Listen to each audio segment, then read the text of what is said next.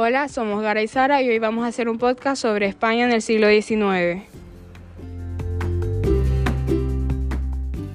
El Tratado de Fontainebleau o Fontainebleau, no sé exactamente cómo se pronuncia. Pues este tratado fue firmado el 27 de octubre de 1807 y fue un acuerdo secreto por el que Francia cedía a España el territorio de Luisiana, anterior al Tratado de París de 1763. El Tratado de Fontainebleau, Fontainebleau eh, fue el tratado por el que Francia y España acordaron invadir Portugal y dividir el país en tres reinos. Lo siguiente de lo que hablamos son las guerrillas.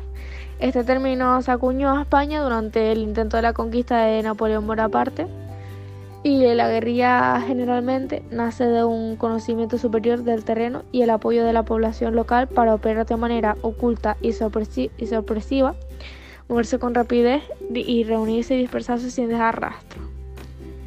Lo siguiente de lo que vamos a hablar sería de la abdicación de Bayona. Pues las abdicaciones de Bayona tuvieron lugar el 5 y el 6 de mayo de 1808 en el castillo de Marra, no sé, es que no sé cómo se pronuncia eso, de la ciudad francesa de Bayona. Es el nombre por el que se conocen a las renuncias sucesivas de los reyes Carlos IV y su hijo Fernando VII al trono de España en favor de Napoleón Bonaparte. Eh, la primera derrota que sufrieron, ahora vamos a seguir hablando de las derrotas, la primera derrota que sufrió Francia. Pues la primera derrota que sufrieron las tropas napoleónicas, o Francia más bien, fue en la batalla de Bailén, el 19 de julio de 1808. Esta afirmación es una verdad media. En efecto, fue la primera derrota del ejército napoleónico en, la batalla, en una batalla campal.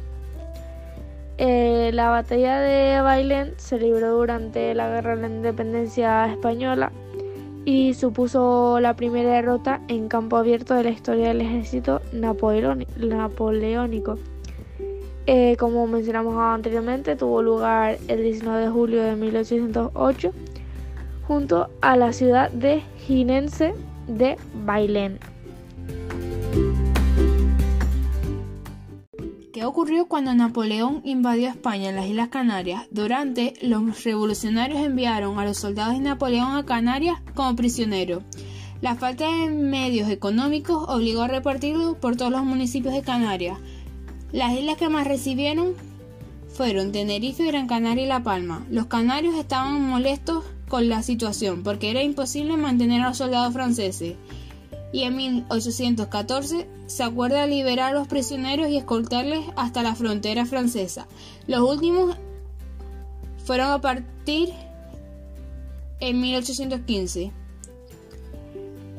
A Carlos IV se le llamaba el cazador se le llamaba así por su innegable habilidad. Solo en 1805 cazó unos 2.774 animales.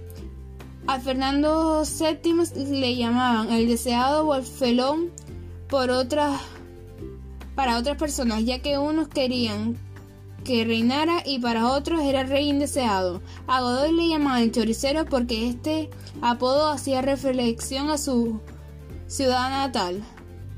Extremadura, centro de la ganadería porcina en España. A José Bonaparte se le consideraba un borracho, por rumores de que era alcohólico, por eso se le llamó Pepe Botella.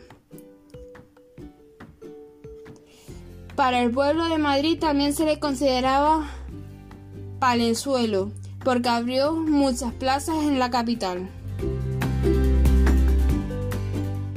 La reacción de la monarquía española de Carlos IV frente a la Revolución Francesa fue declarar la guerra a Francia revolucionaria.